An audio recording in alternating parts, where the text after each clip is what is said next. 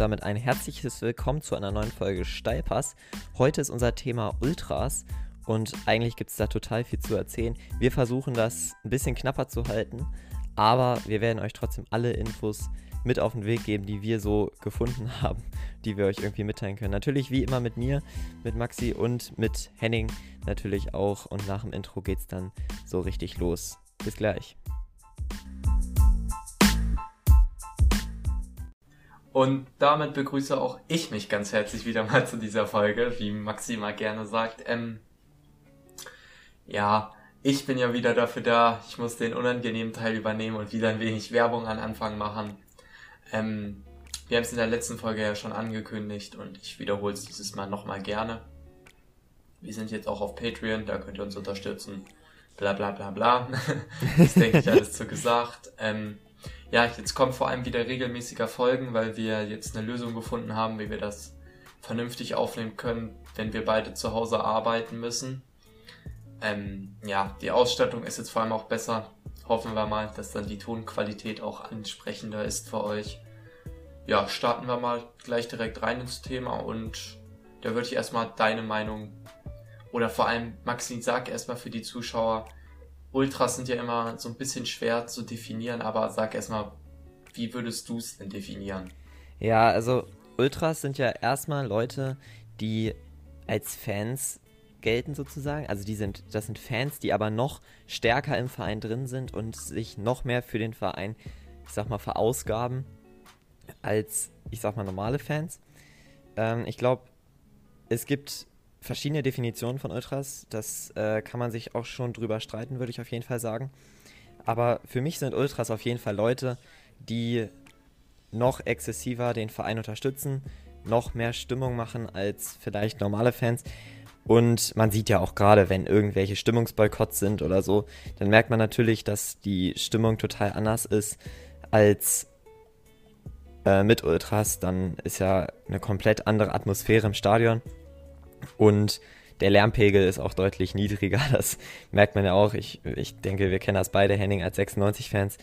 Der Stimmungsboykott vor ungefähr zwei Jahren, das war schon nicht so schön. Und das ist auch gerade das, was Ultras ausmachen. Dieses dauernde Unterstützen des Vereins, dieses ja, laute und lautstarke Anfeuern. Und ähm, das äh, ist erstens, finde ich, beeindruckend, dass die da so die Energie zu haben. Ich weiß gar nicht, ich wüsste gar nicht, ob ich das könnte. Weil wenn mein Verein irgendwie 3-0 hinten liegt, den Verein dann immer noch versuchen zu unterstützen, das ist immer, ja, ich würde sagen, schon eine Herausforderung. Und vor allem als 96-Fan, wenn du weißt, dass sie eigentlich keine Chance haben. Und ähm, ja, dann ist das, glaube ich, schon nicht so einfach. Aber man muss auch dazu sagen, Ultras sind ja auch nicht immer positiv gesehen. Aber ich denke, meine generelle Meinung, ich glaube, die teilst du auch, ist, dass Ultras zum deutschen Fußball gehören, genauso wie der Ball zum Fußball. Das ist ja, hast du schön gesagt, Maxi. ich weiß, ich bin. Wissen, wir, wir haben das Ganze hier schon mal aufgenommen, aber aufgrund technischer Probleme müssen wir es jetzt nochmal machen.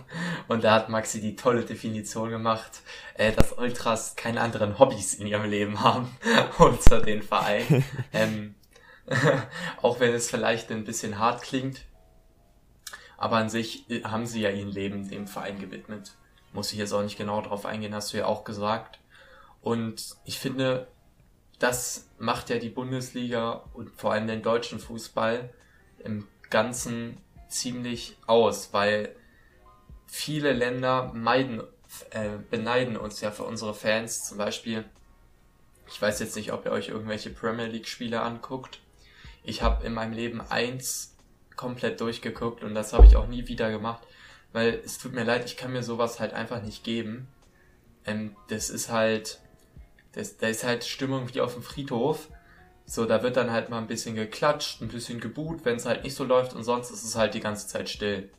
Und da ist halt in England durch die Investoren, darüber könnte man ja eigentlich auch mal ein extra Video machen, wenn ihr das wollt. Eine Podcast-Folge ähm, meinst du? Hm? Eine Podcast-Folge meinst du oder ein Video? Das äh, ja, ja, ja, habe ich. Kommt hab ich vielleicht auch noch, aber ja, ja. Müssen wir noch gucken und da ist, das, ist ja der Charme komplett verloren gegangen. Aber nur um euch mal einen kleinen Überblick zu geben, wir reden jetzt erstmal so ein bisschen allgemein über Ultras und dann kommen wir auch zu Sachen wie Pyrotechnik und solchen Sachen und vor allem auch Protesten von Ultras, welche Position und welche Stellung sie jetzt im deutschen Fußball insbesondere einnehmen, weil im Englischen zum Beispiel sind sie ja gar nicht erwünscht. Da haben die ja die Stadien komplett ja. in Sitzplätze umgewandelt, Ticketpreise angehoben. Da sitzt ja, und Ultras, die meisten muss man ja so sagen, kommen ja fast aus der Unterschicht. Die können sich ja halt einfach nicht mehr leisten, dann ins Stadion zu gehen. Ja, das stimmt. Und das ist auch das Schöne im deutschen Fußball, dass die Ticketpreise alle noch ganz okay sind. Also ich wüsste jetzt schon, also es ist schon so, dass sie schon teuer sind in manchen Blocks jetzt auch, auch gerade für zweite Liga Hannover, das ist schon oft manchmal so ziemlich teuer und das Ergebnis siehst du da ja auch, da sind ja manchmal nicht mehr als äh, 15.000 im Stadion.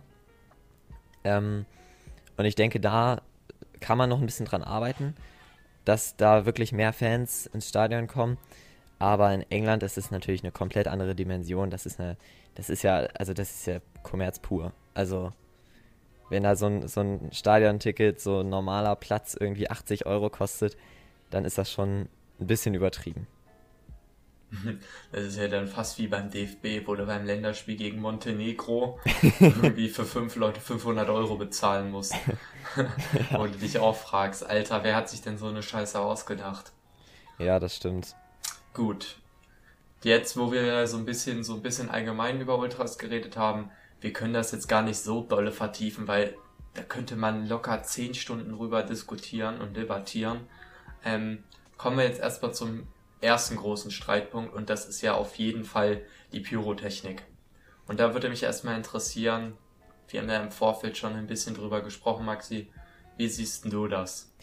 Ja, also erstmal, das wollte ich noch ganz kurz äh, sagen, dass wir tatsächlich uns für diese Folge ein paar mehr Gedanken gemacht haben und ein gewisses Skript jetzt auch haben, als also ein bisschen genauer ins Detail gegangen sind als äh, für die anderen Folgen. Äh, das wollte ich nur mal kurz sagen, nur dass ihr Bescheid wisst, äh, wie so unsere Recherche abläuft. Zu Pyrotechnik ist es so, dass ich auf jeden Fall ein Fan von Pyrotechnik bin. Das würde ich auf jeden Fall schon sagen. Es sieht schon cool aus. Es ist schon ähm, ja, es ist schon toll, wenn man das gut macht. Also es kann natürlich auch scheiße aussehen, aber ich glaube, das meiste sieht wirklich gut aus. Einziges Problem ist halt nur, dass das schon gefährlich ist. Ja, das zeigen Statistiken. 152 Menschen äh, sind laut Polizeistatistiken äh, verletzt worden in der Saison 2018, 2019 und zwar durch Pyrotechnik. Das sind natürlich Zahlen, die einen jetzt erstmal nicht glücklich machen, das ist ja keine Frage. Aber wenn man wirklich vorsichtig damit umgeht und vor allem, wenn man jetzt eine Lösung findet, also das ist ja gerade das Problem, dass man im deutschen Fußball im Moment noch keinen wirklichen Lösungsansatz hat. Man hat immer so ein bisschen Gesprächsversuche aufgenommen, wie zum Beispiel 2011, aber damals hat der DFL, äh, der DFB und die DFL so rum äh, eine klare Absage erteilt, also zur Legalisierung eine klare Absage erteilt. Und gerade aus den Gesprächen hat sich dann so ein bisschen ergeben, dass die Pyrotechnik tatsächlich auch ein Symbol geworden ist, weil ich glaube, das hatten wir auch im Vorfeld, wie du gesagt hast, besprochen, dass Pyrotechnik auf jeden Fall toll ist für Ultras, gerade weil es eben auch illegal ist. Das ist dann, glaube ich, auch so ein bisschen der Reiz an der ganzen Geschichte. Und für den DFB macht es die Sache jetzt im Moment echt nicht besser. Also man muss Lösungen finden und äh, zu Lösungsansätzen können wir ja vielleicht gleich noch kommen. Aber also es ist eine schwierige Situation und der DFB beurteilt das als nicht zufriedenstellend und teilweise sogar besorgniserregend. Und das ist, glaube ich, aus der Sicht des DFBs ähm, schon eine richtige Beurteilung. Aber ich finde trotzdem, Pyrotechnik gehört ins deutsche Stadion. Auf jeden Fall. Ja, ich bin da immer, also ich kann mich da zum Großteil dir anschließen. Ich sehe das auch so, dass es dazu gehört, aber ich kann halt auch die andere Seite verstehen, wenn sie jetzt sagt, dass sie keine Pyrotechnik im Stadion haben wollen. Denn es ist halt nun mal einfach so, dass es passieren ja auch Unfälle, zum Beispiel bei besonders hitzigen Spielen, vor allem bei Derbys. Ist es ja nicht nur einmal passiert, dass dann Pyrotechnik ähm, in andere Blöcke geschmissen worden sind Und wer auch immer auf die Idee gekommen ist, Familienblöcke neben dem Gästeblock zu machen, war halt auch so ein richtiger Saftsack, muss ich mal kurz so sagen. das betrifft ja dann meistens äh, komplett unschuldige Leute, die ja wirklich nichts dafür können. Aber auf der anderen Seite ist Pyrotechnik, gehört es ja auch mit zur Fankultur in, der, in Deutschland. Und muss ich halt auch einfach sagen, es sieht halt einfach schon gut aus, wenn das da leuchtet. Ja, absolut. Und ja, deswegen, da haben wir ja auch schon drüber gesprochen. Es gibt ja jetzt mehrere Ansätze oder Ansätze, die sogar schon verfolgt werden. Es gibt ja, jetzt in Hamburg war ja die erste legale Pyroshow. Ähm, die fand ich wirklich, also das sah richtig Bombe aus, wie das da in den Vereinsfarben des HSV ähm, alles abgelaufen ist. Und was dazu halt wichtig ist, es unterstützt halt den Verein und es pusht den Verein.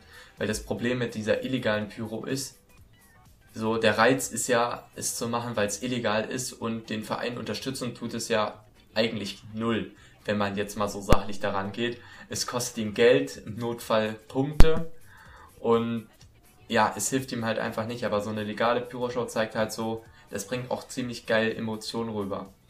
Aber dass man Pyrotechnik auch vielleicht so, wie sie die Fans haben, wenn man es kontrolliert macht, ähm, könnte das ja auch funktionieren. Ja, das stimmt. Wir hatten ja auch schon über gewisse Lösungsansätze gesprochen, wie du gesagt hast.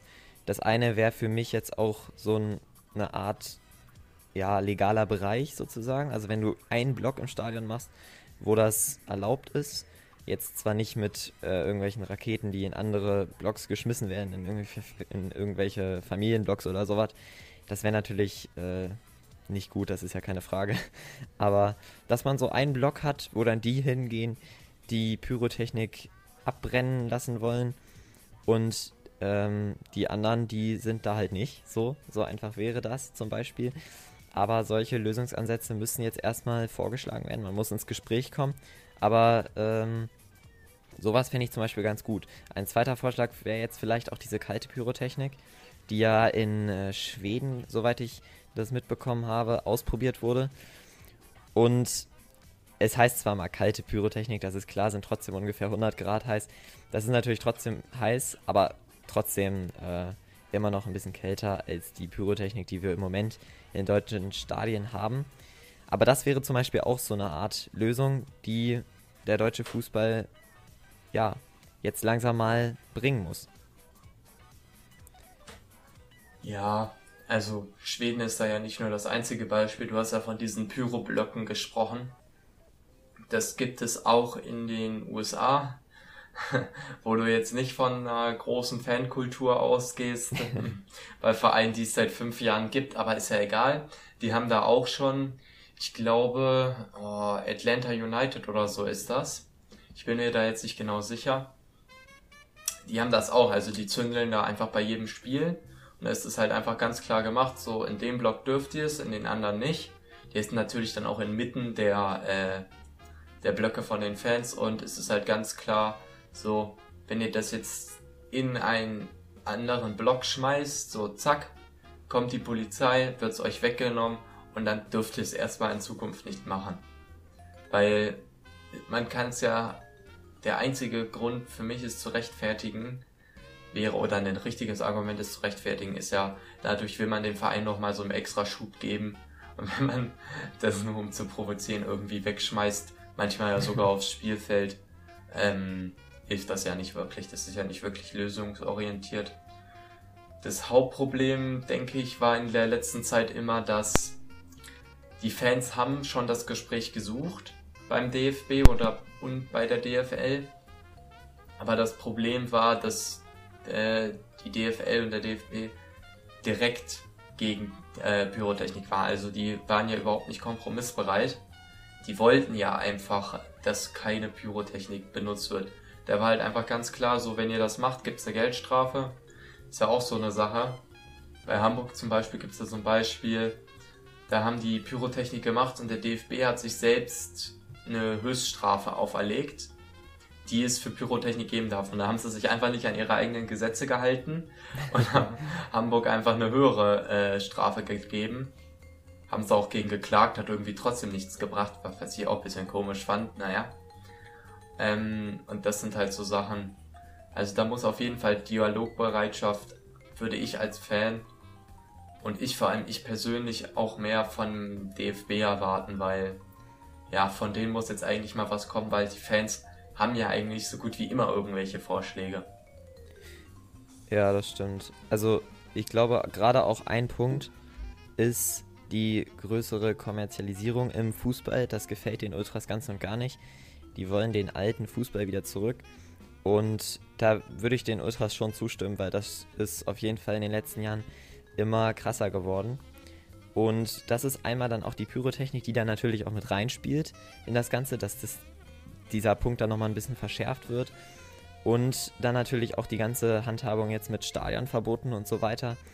Und dann kam jetzt auch letzten Wochen noch das Ganze mit Kollektivstrafen. Also es gibt so viele Konfliktpunkte da zwischen äh, unseren Fußballverbänden und den deutschen Fanszenen, dass man da wirklich mal schauen muss, wie man das in Zukunft handhaben möchte.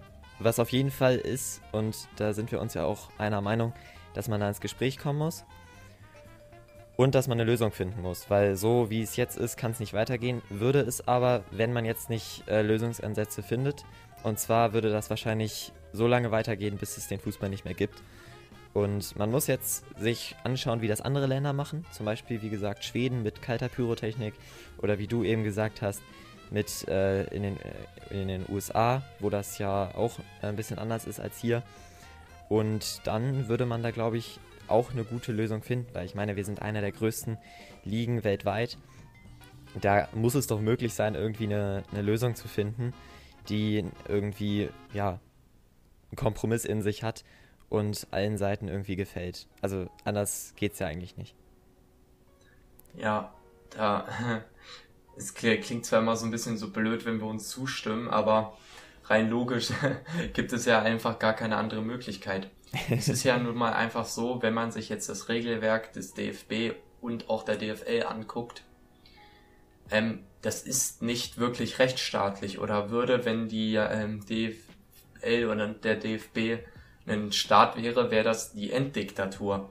Also vor allem auch diese Kollektivstrafen, da bin ich zu 100% auf der Seite der Fans. Ähm, das habe ich auf äh, YouTube bei einer Doku von der Sportschau gesehen es reicht dem DFB aus, wenn es, ich weiß nicht mehr genau den juristischen Fachbegriff dafür, wenn jetzt eine Gruppe aggressiv aussieht oder ich meine, wenn da irgendwie 100 Gästefans sind und einer von denen macht Pyro, reicht es aus, wenn du zu dieser Gruppe dazugehörst und dafür kannst du schon Stadionverbot kriegen, auch wenn du meinetwegen am anderen Ende des Blockes stehst.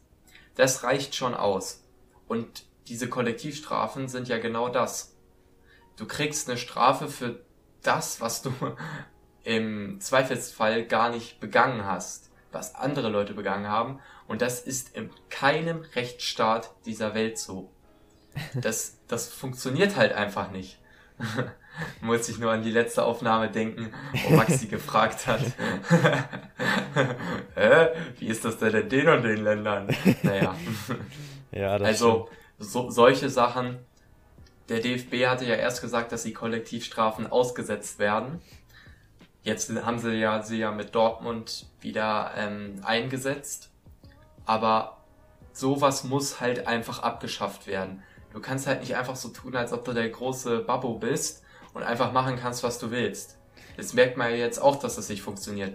Weil zum Beispiel jetzt mit dem Coronavirus wollten sie ja auch erst die Liga weitermachen. Dann dann halt mal ein paar Politiker, musste man überlegen, die noch bräsiger auf ihrem Arsch sitzen oftmals, gesagt, nee, ihr hört jetzt auf damit. Und dann hat der DFB erstmal, ist er mal geerdet worden und wusste mal, ihr seid halt nur ein kleiner scheiß Fußballverband und könnt nicht einfach machen, was ihr wollt. ja, das stimmt. Also, ja, zur letzten Aufnahme nochmal. Es ist mir jetzt wirklich klar geworden, dass es ja völlig logisch ist, dass es das nirgendwo anders auf der Welt wahrscheinlich in einem Rechtsstaat geben kann. Und deswegen darf es das auch nicht in Deutschland geben und auch äh, nicht in deutschen, im deutschen Fußball. Weil das ja, wie du schon gesagt hast, völliger Blödsinn ist, da einfach irgendwelche Leute zu ja, bestrafen. Und ähm, ja, da ist, ist schon verständlich, warum die Fanszenen da protestieren und deutlich, deutliche Worte finden. Ähm, aber findest du es jetzt zum Beispiel okay, dass man ein, eine Person, eine einzelne Person, wie zum Beispiel jetzt Dietmar Hopp, so krass beleidigt?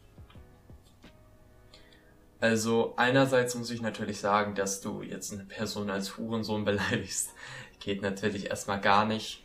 Ähm, es wurde ja dann immer argumentiert, so ja, in der Jugendsprache ist das jetzt gar nicht mehr so eine heftige Beleidigung. Also ich würde auch öfters mal Hurensohn genannt, aber das ist jetzt Natürlich ist es jetzt nicht wirklich so eine schlimme Beleidigung, aber trotzdem, ein, ein Hurensohn, das ist halt trotzdem immer noch so eine Beleidigung. Nee, das geht halt einfach nicht. Und das hat man ja auch gesehen, dass dem ähm, Hopp das äh, sichtlich wehgetan hat. Weil das geht ja auch nicht. Du, du sitzt da im Stadion, willst dir dein Spiel angucken, liegst 5-0 hinten und dann kommt da so Dietmar Hopp, du Hurensohn. so, das ist halt einfach ends scheiße. Aber andererseits muss ich halt auch sagen, das einzige Argument, was ich von den Fans verstehen kann und was für mich auch als Argument zählt, ähm, dass sie sonst halt einfach nicht beachtet werden. Weil wie lange hängen in den Stadien bitte schon gegen Kollektivstrafen, gegen Stadionverbot, gegen Kommerzialisierung und solche Sachen. Diese Banner hängen da seit in Hannover, ich weiß nicht wie lange die da hängen, fünf, zehn Jahre locker. So, da hängen ja. die da die ganze Zeit rum und die werden nicht einmal gezeigt. Da wird nicht einmal drüber geredet. Und auch als sie diese kreativen Banner gemacht haben mit Dietmar Hopp ist ein Timo Werner, so, das war einfach, der, der war einfach geil, das muss ich einfach mal so sagen. Das war halt so richtig schön kreativ. Und was macht Sky? Nö. Das zeigen wir jetzt erstmal wieder nicht. Und das ist genau der Fehler im System.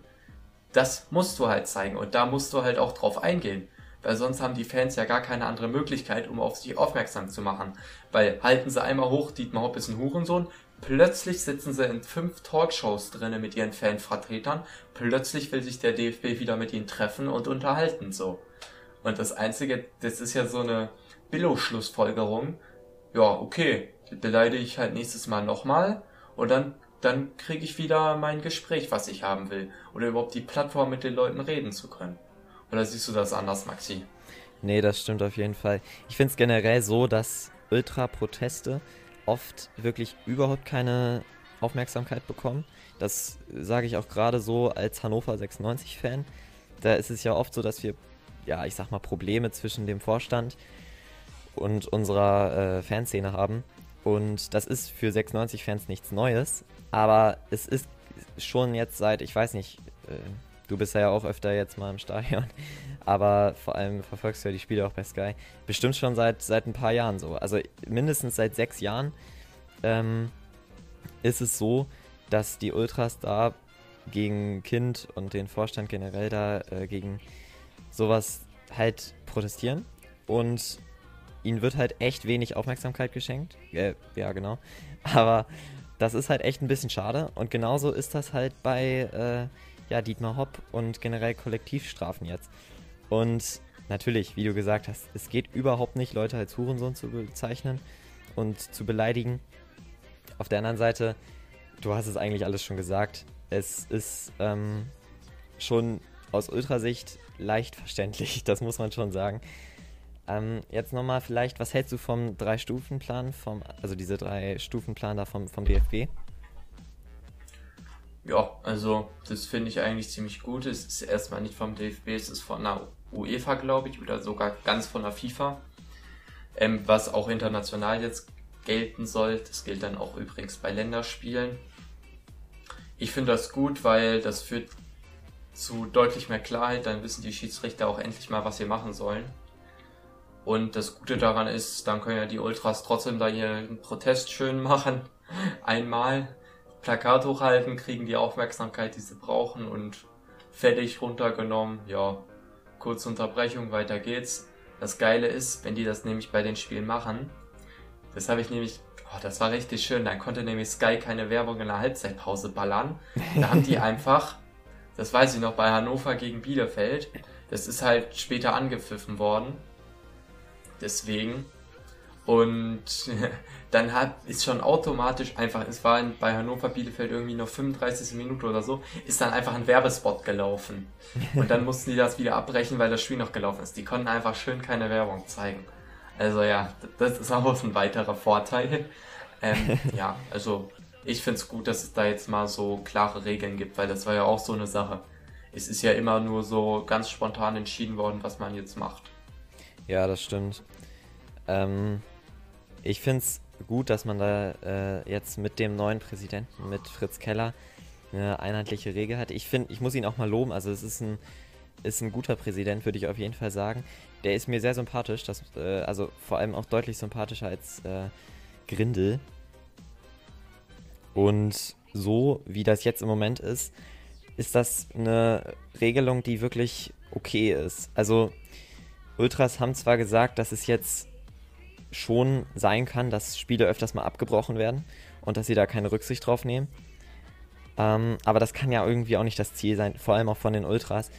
Aber äh, ja, auf der anderen Seite ist es natürlich so, dass wenn das wirklich so gemacht wird, dass das natürlich dann auch nicht viel bringt. Also wenn das jetzt jedes Spiel so darin endet, dass äh, ja am Ende der Schiri sagt, so jetzt gehen wir alle nach Hause, jetzt ist Schluss, irgendwie ab der 70. Minute, dann würde das dem Fußball natürlich auch schon schaden. Also äh, da weiß ich irgendwie nicht, wie man da jetzt irgendwie mit, mit umgehen soll. Aber was gut ist, wir haben eine einheitliche Regelung.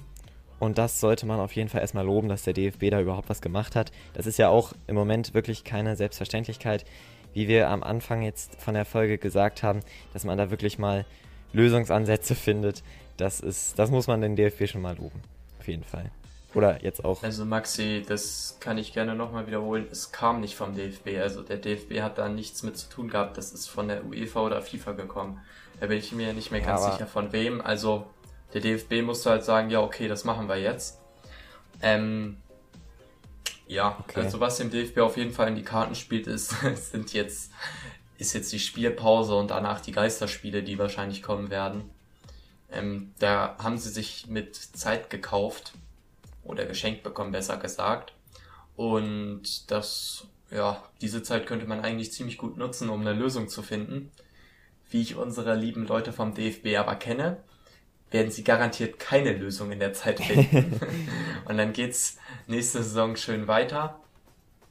Ähm, ja, nochmal ganz kurzes Wort zu Fritz Keller. Also ich finde ihn auch deutlich sympathischer als hier den Herrn Grindel, der ja gehen musste wegen einer Uhr.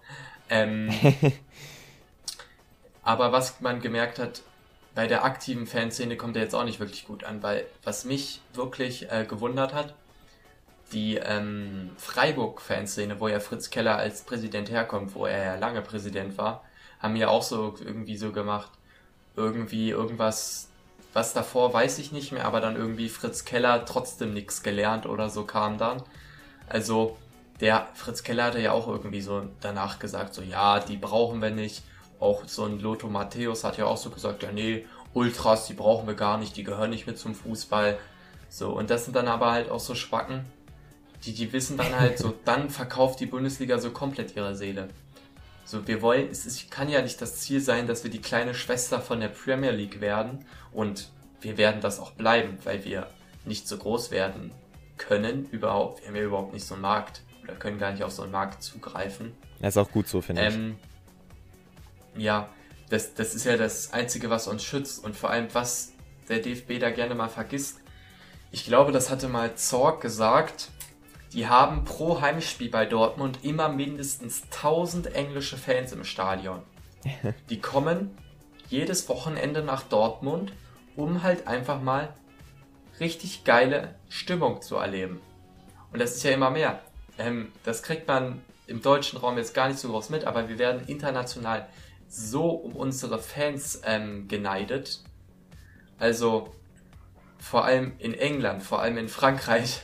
In Frankreich sind die Stadien leer, in England sind sie voll, aber leise. So, ähm, da sind die so neidisch drauf auf diese Fankultur. Und das ist ja auch eine Sache, die ja den Ausschlag geben kann. Und man sieht ja jetzt vor allem auch aus den ausbleibenden äh, Ticketeinnahmen aus den ausbleibenden TV-Einnahmen, wie wichtig die Fans ja eigentlich immer noch sind. Und ich glaube, dieses Ereignis ist halt wirklich gut, um den mal wieder ins Gedächtnis zu rufen, dass sie mal ihre scheiß Fans nicht vergessen sollen. Und die TV-Einnahmen, die werden sowieso einkacken. Die Leute werden sich dann irgendwie ein Geisterspiel angucken.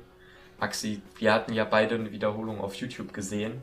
Grotten, so, also so eine 5 Minuten Wiederholung. Ja, ja das, das, das kannst du dir nicht geben. Das ist ja richtig schlimm. So, das war ja, glaube ich, Gladbach gegen Köln, ne? Also, ja, genau. Nee, da, da, hat ja keiner Bock zu. Das ist ja scheiße. Fußball ohne Fans ist halt einfach nichts. Du kannst aber einfach gleich zu Hause bleiben. Ja, das stimmt. Vor allem, es ist ja gerade auch noch ein Derby gewesen, also da, wo eigentlich noch mehr Stimmung ist als bei normalen Fußballspielen. Und dann so ein Geisterspiel, also. Aber ich muss den Stadionsprecher loben, der hat seine Arbeit wirklich gut gemacht und der nimmt seinen Job ernst. Äh, also vielen Dank. das ja, war der schon hat krass. durchgezogen. ja. Aber wo ich dann aber auch nochmal an die aktive Fanszene appellieren muss, wenn dann wieder Geisterspiele kommen, und das ist wichtig, dann bitte stellt euch nicht mit Hunderten von Leuten vors Stadion und brüllt einfach trotzdem rum. Weil es geht ja darum, die Ausbreitung von dem Virus zu verhindern.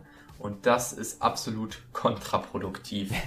Weil das ja. hat ja auch einer dieser Virologen gesagt. Er kann sich vorstellen, dass der Spielbetrieb gar nicht mehr aufgenommen wird, weil trotz der Geisterspiele sich die Fans denken, ja, jetzt gehen wir mal in eine Bar, gucken uns da das Spiel an oder sich halt einfach vors Stadion stellen und rumbrüllen.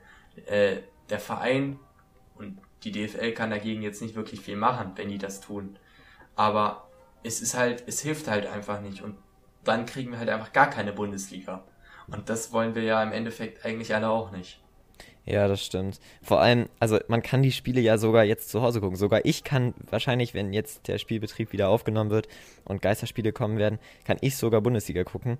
Und das muss ich auch mal ausnutzen, dass man da wirklich über äh, Sky Sport News HD dann ja, und ich will da mein Geld zurückhaben, ne? Das ist so eine Frechheit, dass das so Leuten wie dir dann gezeigt wird, ne?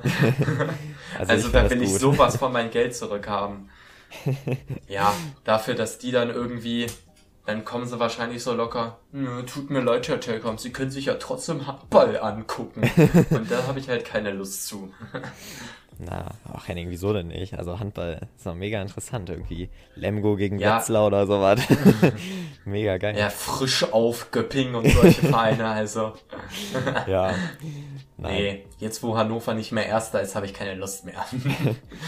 Bei solchen Sportarten ist man dann auch echt Erfolgsfan. Das ist schon, das ist schon äh, krass. Aber im Fußball bleibt man natürlich dann Hannover 96 Fan. Auch wenn es, äh, ja, wobei, jetzt geht es ja bergauf, aber gut, jetzt muss man erstmal gucken, wie die Saison überhaupt zu Ende gebracht wird. Ja, wenn wir da diesen EM-Quali-Modus machen, also ganz im Ernst, ich könnte mir vorstellen, dass wir Hamburg überholen. also ich find's geil. ja. Naja. Ja. Gut, ähm, ich denke, da kann sich abschließend sagen, ja, wir haben alles dazu gesagt, denke ich, unsere Meinung. Ich denke, ihr werdet auch oftmals unsere Meinung teilen. Ich meine, ihr seid ja auch alle Fans, wenn ihr jetzt nicht hier irgendwelche Vorstandsvorsitzenden seid, die uns zuhören, man weiß ja nicht. Ähm, ja, ihr könnt uns gerne eure Meinung schreiben, wie immer auf Instagram, Steilpass, das Original, da findet ihr uns. Ihr findet uns auch auf Twitter, ihr findet uns auch auf Facebook, ich weiß gar nicht, wo wir sonst noch überall sind. Ähm, ja, ja, überall. Schreibt uns da einfach mal eure Meinung. Wenn ihr irgendwelche Wünsche habt, was wir mal als Folge machen sollen, oder Verbesserungsvorschläge in unseren Folgen, könnt ihr uns gerne alles schreiben. Wir nehmen gerne eure Kritik an und ja, ich bedanke mich mal wieder bei euch, dass ich hier dabei war. Ähm, ja, äh, bis zum nächsten Mal, ne? Ja, gut, dass du es nochmal betont hast, dass du dich äh, bei unseren Zuhörern bedankst und nicht bei mir. Ähm, sonst verstehe ich das wieder falsch. Nein, also gerade jetzt, wo so ein bisschen fußballfreie Zeit ist, ist es natürlich auch für uns schwierig, immer äh, irgendwelche passenden Themen zu finden. Und äh, da wären wir euch natürlich dankbar, wenn ihr uns Themen schreibt, die euch interessieren, die mal in irgendeiner Folge drin sein müssen. Und dann nehmen wir das gerne auf, genauso wie wir auch jegliche Art von Meinung oder Feedback aufnehmen. Und äh, da würden wir uns natürlich total drüber freuen. Und wie, wie du es angesprochen hast, wir sind eigentlich fast überall. Also auch, auch, ihr könnt uns auch gerne eine Mail schreiben, falls ihr das wollt. Und ähm, dann findet ihr uns überall, äh, wie wir es gerade angesprochen haben. Bleibt gesund, wascht euch eure Hände und dann hören wir uns in der nächsten Folge.